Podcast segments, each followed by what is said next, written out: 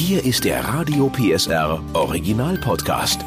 Familienfuchs, der Erziehungspodcast mit Henriette Fee Grützner und Familientherapeut und Erziehungscoach Andi Weinert. Heute die fünf goldenen Regeln der Kindererziehung. Herzlich willkommen zu unserer allerersten Folge von unserem Podcast und ich freue mich wirklich ganz doll, weil ich habe selbst eine kleine Tochter, die Annabelle, und ich weiß wirklich nur zu gut, was man täglich da so an Herausforderungen in der Kindererziehung hat. Und dieser Podcast, der soll einfach für uns Eltern und natürlich für alle, die auch beruflich mit Kindern zu tun haben, eine Hilfe sein. Das heißt, von uns gibt's hier ganz konkrete Tipps und Tricks, die das Familienleben einfach ein bisschen harmonischer machen. Und genau dafür ist er hier der Familientherapeut und Erziehungscoach Andi Weinert. Hallo, ich grüße dich. Andi, wir haben uns ja beide ganz klar als Ziel gesetzt, klar, wir Eltern, wir meckern auch gerne mal rum zu mhm. Hause, aber wir wollen natürlich darüber reden, es gibt ja nichts Schöneres als Eltern sein. Mhm. Und deshalb machen wir hier im Familienfuchs also auch nichts mit erhobenem Zeigefinger, sondern wir werden eben ganz offen und ehrlich über so typische Probleme und Sorgen reden, die jeder kennt. Und wir werden natürlich besprechen, was man machen kann. deswegen freue ich mich, dass du dabei bist und du gibst uns dann natürlich auch Tipps und Tricks mit an die Hand. Ich freue mich auch sehr.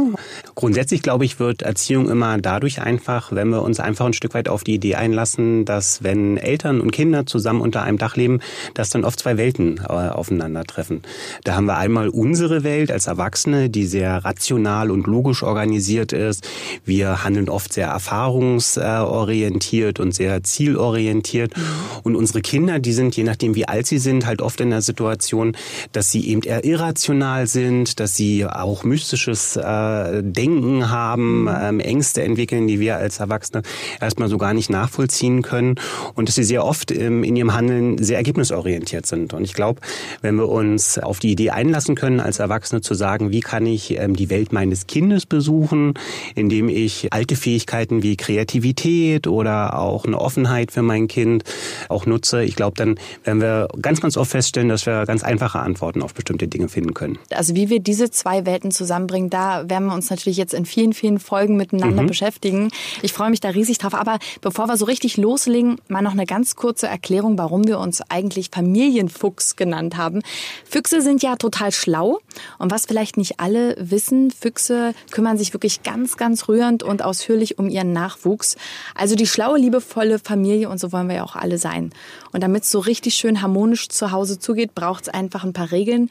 Deswegen unser erstes mhm. Thema heute die fünf goldenen Regeln der Kindererziehung. Also ähm, fünf ist ja immer eine schöne Zahl, weil fünf Finger haben wir ja auch an der Hand und wir haben ja gerade schon gesagt, wir wollen es möglichst einfach haben. Ähm, deswegen würde ich vielleicht äh, ganz zum Anfang die erste Regel schon gleich mal vorstellen wollen, nämlich die, dass es, glaube ich, ganz, ganz wichtig ist, die Individualität seines Kindes zu erkennen. Ne? Und ich glaube, was ein ganz wichtiger Punkt ist, ist, dass man sein, sein Kind, so wie es ist, mit seinen ganz, ganz vielen Fähigkeiten auch erstmal wahrnimmt kommt und nicht dem Fehler erliegt, dass man anfängt, das Kind auch ein Stück weit zu vergleichen. Mhm. Denn aus einem ähm, Buch, Hector auf der Suche nach dem Glück, gibt es einen Grundsatz, nämlich dem Vergleichen macht unglücklich. Und das ist tatsächlich auch ein Grundsatz, der ähm, auch im Umgang mit dem eigenen Kind manchmal zu Missmut führen kann, dass man dann unter Umständen ein Kind, das im gleichen Alter ist, das aber unter Umständen sich ähm, eher dafür entschieden hat, sich sprachlich zu entwickeln, dass man das dann mit dem eigenen Kind vergleicht und dann feststellt, mein Kind kann noch gar nicht so gut sprechen und dabei vielleicht ein Stück weit den Blick verliert. Mein Kind kann vielleicht noch nicht so gut sprechen äh, wie das Kind äh, im gleichen Alter, aber es kann sich dafür vielleicht besser bewegen oder ist vielleicht im Spiel äh, bei bestimmten Dingen schon viel, viel weiter. Ah, ich finde, das, das klingt alles total logisch und du hast natürlich absolut recht, aber es passiert ja doch immer wieder. Hm. Ich kann mich noch genau erinnern, als die Annabelle klein war und wir waren in diesen Kinderkrabbelgruppen. Ja. Kennst du auch, ne? Ja, Oder? ja, na klar. So, und natürlich schielen alle nach links und rechts, oh, mein Kind kann sich schon drehen drehen. Oh, mein Kind kann schon den Kopf heben. Ja, da geht's ja schon los. Also ich habe mit vielen Müttern damals auch geredet und es entsteht so ein komischer Druck. Der, der eigentlich, ja, wie du sagst, gar nicht sein müsste, mhm. weil dafür kann das Kind zum Beispiel vielleicht schon erste äh, Worte brabbeln. Genau. Und ich glaube, das ist so ein ganz wichtiger Punkt, wenn man sich überlegt, wo kommt denn dieser Druck her? Den machen wir uns als Eltern ja ganz oft selber. Ja.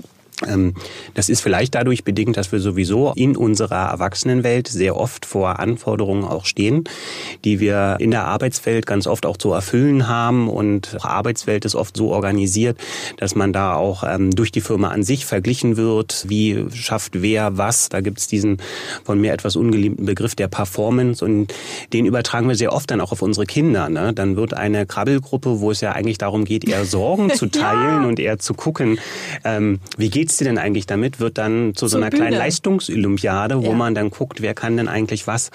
Und das Spannende ist, in diesen Gruppen einfach mal der Erste zu sein und dieses Eis auch zu brechen und zu sagen, oh, mir kommt das ja hier so ein bisschen so vor, als wenn wir alle so untereinander uns vergleichen. Nervt euch das nicht auch? Ja.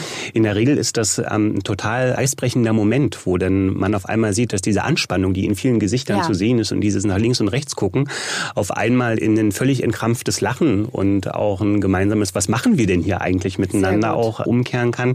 Es braucht bloß einen Mutigen, der das mal feststellt. Also was man machen könnte als Erwachsener, wenn ich merke, ich fange an, mein Kind mit anderen zu vergleichen, dass ich dann einfach sage, nö, habe ich keine Lust drauf, brauche ich nicht machen. Mein Kind hat nämlich auch die und die Stärken, auch wenn es vielleicht hm. irgendwas anderes noch nicht so kann. Henriette, du hattest ja gerade schon gesagt, so dass dieses äh, Stopp und dieses Innehalten und sich selber vielleicht auch ein Stück weit fragen, hm, was mache ich denn hier eigentlich gerade, ein äh, ganz tolles Instrument ist.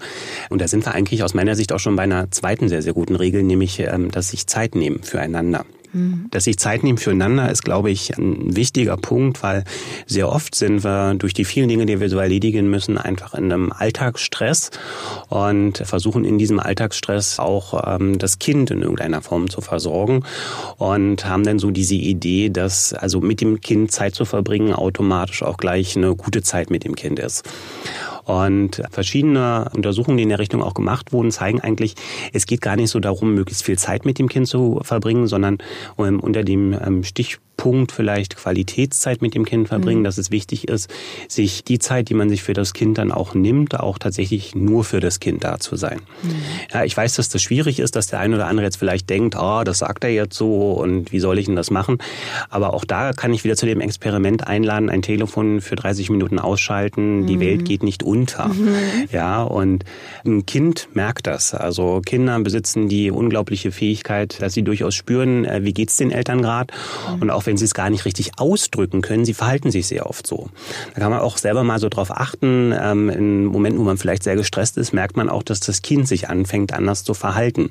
Das tut es, weil es das merkt. Und genauso merken unsere Kinder auch, wenn wir jetzt irgendwie sagen, oh, ja, ich bin jetzt komplett für dich da und eigentlich bin ich mit meinem Kopf völlig woanders. Zweimal zehn Minuten am Tag wirklich Zeit, Intensiv. Zeit für das Kind und nur für das Kind Zeit ist zum Schluss günstiger, als sich selber den Zwang aufzuerlegen, zu sagen, von 17 bis 18 17 Uhr muss ich immer für das Kind da sein. Ja. Merke aber, ich habe eigentlich zwischen 17 und 18 Uhr ganz andere Aufgaben noch zu erledigen, so dass es eher eine, sagen wir mal, ähm, Ali-Funktion von mir oder für mich dann auch bekommt, wo ich dann sage, okay, da habe ich jetzt wieder meine Stunde mit dem Kind verbracht. Also Regel 2, Zeit nehmen fürs Kind, ganz bewusst Handy ausschalten und in dem Moment auch wirklich da sein. Und dann ist es auch egal, ob es zehn Minuten sind oder drei Stunden, aber es geht um diesen wirklichen Kontakt. Genau. Dritte Regel, Rituale in der Familie Familie pflegen. Ja, das ist, glaube ich, auch ein ganz spannendes Thema, weil wir ja in einer sehr schnelllebigen Zeit sind. Ne? Alles wird immer schneller und ähm, der Wert von Ritualen, der ist ja tatsächlich auch einer, wo man sich ja erstmal überlegen kann, hm, braucht das so ein Kind in der modernen Zeit überhaupt noch? Mhm. Ein Bild, das ich immer ganz gerne zeichne, ähm, wenn mich Familien fragen, Mensch, ähm, wie muss ich mir mein Kind denn eigentlich vorstellen? Ich kreiere mal gerne das Bild von uns Erwachsenen, wenn wir auf einem riesengroßen Bahnhof ankommen in einer Stadt, in der wir noch niemals unterwegs waren. So, und was da passiert ist, dass wir einfach merken, es gibt unglaublich viele Reize. Da geht irgendwo ein Lautsprecher an, den man nicht richtig mhm. verstehen kann. Man sieht unglaublich viele Menschen. Man weiß nicht und, richtig, wo man langlaufen soll. Genau, und das ist, glaube ich, auch so etwas, das gerade im Kindesalter so zwischen drei bis fünf ist das ganz, ganz oft das Erleben, das unsere Kinder haben. Jetzt äh, kann man sich ja überlegen, weil wir beim Thema Rituale waren, was würde mir denn an so einem Bahnhof helfen? Und ganz oft ist das auch etwas, dass wenn wir jetzt einen Bahnhof ein, ein zweites oder ein drittes Mal besuchen, dass wir als wichtige Markierungspunkte dann haben, da war der Bäcker, da war der Infostand. Ne, und genau diesen Wert hat letztlich für unsere Kinder auch äh, das Thema Rituale. Also das ist das beste Bild, was ich jemals äh, dazu gehört habe, Strukturen im Tag. Ja. Seit ich ein Kind habe, ist mein Tag strukturiert, ja, hm. weil, weil ich einfach gemerkt habe, meine Tochter braucht das. Ja. ja die braucht dieses, dann geht's ins Bett, weil wenn ich das mal so und mal so mache, dann schläft sie schlechter ein, wo ich auch merke, das gibt ihr wirklich eine Ruhe und eine Sicherheit. Hm, genau, das ist es dann auch oft. Das ist so, als wenn wir am Bahnhof sind und jemand hat sich überlegt, Mensch, das wirst, wirst du schon aus eigener Kraft, wirst du den Weg schon finden, raus aus dem Bahnhof. Das mag auch so sein. Das kann man sicherlich auch äh, in der Kindererziehung so sehen, dass man sagt, mein Kind soll alle Erfahrungen so aus sich selbst heraus machen. Aber es ist für Kinder halt auch viel, viel einfacher, ähm, wenn wir bestimmte äh, Richtungspfeile einfach auch vorgeben, wenn wir sagen, da ist der Ausgang am Bahnhof und ja. ähm, da brauchst du dann auch oft die Wiederholung. Auch das kennen wir. Ja, wir als Eltern ärgern wir uns oft, dass wir sagen, das habe ich ja schon zweimal gesagt. Mhm. Aber wenn wir wieder an unser Bahnhofsbeispiel denken, wie dankbar sind wir oft, dass wir den Pfeil zum Ausgang wiedersehen und nochmal sehen. Und Toll. genau, das mhm. ist sozusagen in der Kindererziehung auch oft, dass man sagen muss, ähm, ich habe es für mich gefühlt jetzt schon zu oft gesagt, aber das Kind braucht eben diesen Wegweiser noch und muss eben das fünfte oder sechste Mal auch noch sehen, da ist der Ausgang. Also Rituale sind wichtig, geben Sicherheit und schaffen dann zum Beispiel auch ja wieder Zeit miteinander. Die nächste Regel, meine Lieblingsregel, Grenzen setzen. Ja. ja. Andi, dein ja. Tipp. Das ist, glaube ich, so eine, so eine Gretchenfrage in der Erziehung. Und ja. da ist mir immer ganz wichtig, dass man, man kann nicht, ohne dass man, dass man als Eltern sich auch fragt, was ist mir selber auch wichtig, kann, mhm. ich, kann ich diese Frage nicht beantworten. Ne? Aber man kann nichtsdestotrotz sagen, ähm, wenn es darum geht, Grenzen zu ziehen, ist es immer wichtig für unsere Kinder, möglichst kurz, präzise und äh, verständliche Formulierungen zu benutzen. Zum, kannst du mal ein Beispiel geben? Also ein, ein kurzes, präzises Formulieren an ein Kind, so dass ich, dass es in deren Welt auch ankommt. Dann oft hat man ja das Gefühl, man sagt was und es kommt nicht mal eine Antwort. Ist das überhaupt angekommen? Da kann ich jetzt mal eine Anekdote erzählen. Da war ich mit meinem eigenen Kind im Schwimmbad und da stand ähm, befreundeter Vater stand mit seiner Tochter da und der stand am ähm, Haartrocknerföhn und wollte seiner Tochter ähm, die kleine Lisa dazu bringen, dass die jetzt bitte an diesen Haarföhn kommt. Und er stand da mit dem Föhn und er äh, sagte also schon in einem etwas lauteren und angenervteren Ton, Lisa, Lisa. Mhm. Und Lisa entdeckte die Welt, wie man das so tut als Vierjährige und äh, wusste jetzt nicht, warum der Vater jetzt äh, Lisa schreit. Ne? ja, ja. Und weil wir uns schon lange kennen, habe ich zu ihm gesagt, sag doch Lisa einfach mal, warum sie kommen soll. Mhm. Und er hat dann tatsächlich gesagt, Lisa, komm her, ich möchte dir die Haare föhnen. Und prompt hörte Lisa, stand auf und kam dann auch zu diesem Föhn. Und ich glaube, darum geht's ganz oft, dass man Dinge, die für uns so alltäglich sind, ich stehe doch hier am Haartrockner föhn, wir sind dabei, äh, uns wieder fertig zu machen, dass wir aus der Schwimmhalle gehen können. Das ist für uns so selbstverständlich, aber für die Kinder dann eben nicht. Ich sage das, ich möchte gerne dir jetzt die Haare föhnen, komm mal bitte her. Hm. Und dann sagt dein Kind aber, ja, aber ich möchte jetzt lieber da vorne mal gucken, was es äh, dort zu sehen gibt. Das können wir doch gleich machen, würde ich dann sagen. Kinder sind unglaublich neugierig, viel, viel neugieriger, als wir als Erwachsene äh, noch sein können. Und ähm, ich glaube, ganz viel ähm, entsteht immer auch so an, an Alltagskonfliktsituationen dadurch, dass wir sehr kurz nur denken als Eltern. Ich habe äh, ja vorhin gesagt, wir mhm. sind immer sehr zielorientiert. Mhm. Ne, unsere Kinder sind, sind, sind eher so erfahrungsorientiert. Ne? Die wollen neue Dinge entdecken und erleben. Und sehr oft kann ich ein Kind, gerade wenn es gerade für sich entschlossen hat, das da hinten finde ich viel interessanter, für mich in eine Situation bringen, wo ich es hinbringen möchte, wenn ich sage, du, das kannst du gleich machen, lass uns erstmal das machen. Mhm. Ja?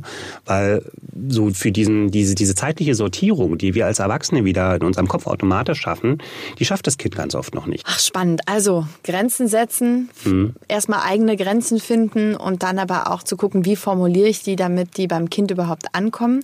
Und dann haben wir noch eine sehr wichtige Regel, Vorbild sein. Da geht es ja auch so ein bisschen um das Thema, wie lernen wir als Menschen, wie lernen wir ähm, auch als Kinder eigentlich. Und ähm, da hat man sich in der Psychologie ganz, ganz lange an unterschiedlichsten Punkten auch also Forschung dazu betrieben und hat tatsächlich festgestellt, dass wir nennen das in der Psychologie Lernen durch Nachahmung, dass das Lernen durch Nachahmung tatsächlich ähm, die zentralste Lernform zwischen dem dritten und vierten Lebensjahr ist wenn man das weiß, kann man tatsächlich damit auch so bestimmte Beobachtungen erklären, dass unsere Kinder manchmal dazu neigen, bestimmte Haltungen von uns mhm. einzunehmen, unsere Sprachmuster zu imitieren und die Dinge, die sie in der Kommunikation mit uns auch so erleben, dann auch ähm, im Rollenspiel beispielsweise wieder zu zeigen. Absolut. Und ich kann dir nur sagen, dass man dann jedes Mal erschrocken ist, weil man ja, man guckt in den Spiegel. Ja, mhm. das Kind sagt auf einmal die Sachen, wo ich mir denke, oh, das sag ich doch immer. Und ja. alle lachen ringsherum und dann bist, ja. bist du einfach innerlich schachmatt, weil du denkst, ja, sie hat ja recht nicht, ne?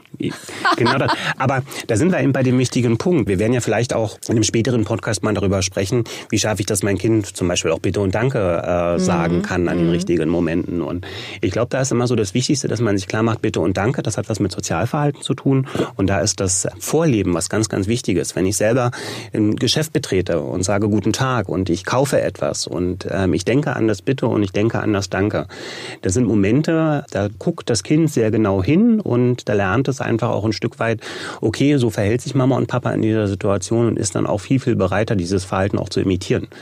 Gehe ich in das Geschäft rein, mache das alles stumm und sage dann in einer anderen Situation, wir sagen doch aber bitte und danke, ähm, hat das Kind sehr häufig einfach keinen notwendigen Kontext dazu. Also ich weiß gar nicht warum. Also wir halten fest, ich kann natürlich nicht sagen, kein Handy am Essenstisch und selber das ja, Handy genau. auspacken. Genau. Und äh, trotzdem zu den fünf goldenen Regeln der Kindererziehung, die wir jetzt durchgegangen sind, was würdest du als Fazit sagen? Diese, diese fünf Regeln, die sind ja eine Richtschnur, wo man wahrscheinlich, wenn man das jetzt so hört, sagt, ach, darüber habe ich auch schon oft nachgedacht. Ja. Und ich glaube, wir alle sind Menschen, wir alle dürfen Fehler machen. Und ich glaube auch tatsächlich, das ist meine tiefe Überzeugung, Fehler sind Lernschritte. Und wenn wir als Eltern uns von diesem Anspruch verabschieden, ähm, zu sagen, wir müssen zu jedem Zeitpunkt immer alles richtig machen und diese Offenheit auch ein Stück weit behalten, über Situationen auch mal lachen zu dürfen, Dinge entkrampfen zu dürfen, dann ist das, glaube ich, ein ganz wesentlicher Punkt, der dem Ganzen an äh, manchen Punkten eine Leichtigkeit gibt, die wir auch brauchen. Also zwischendurch Kopf aus und Herz an. Ja, genau. Sehr schön. Andi, vielen, vielen Dank. Das war unglaublich spannend. Ich freue mich jetzt schon auf die zweite Folge. Bis dann. Der Podcast rund um Familie, Eltern, Kinder und Erziehung mit Familientherapeut und Erziehungscoach Andi Weinert. Alle Folgen hören Sie in der Mehr PSR App und überall, wo es Podcasts gibt. Familienfuchs, ein Radio PSR Original Podcast. Moderation Henriette Fee Grützner. Eine Produktion von Regiocast, deutsches Radiounternehmen.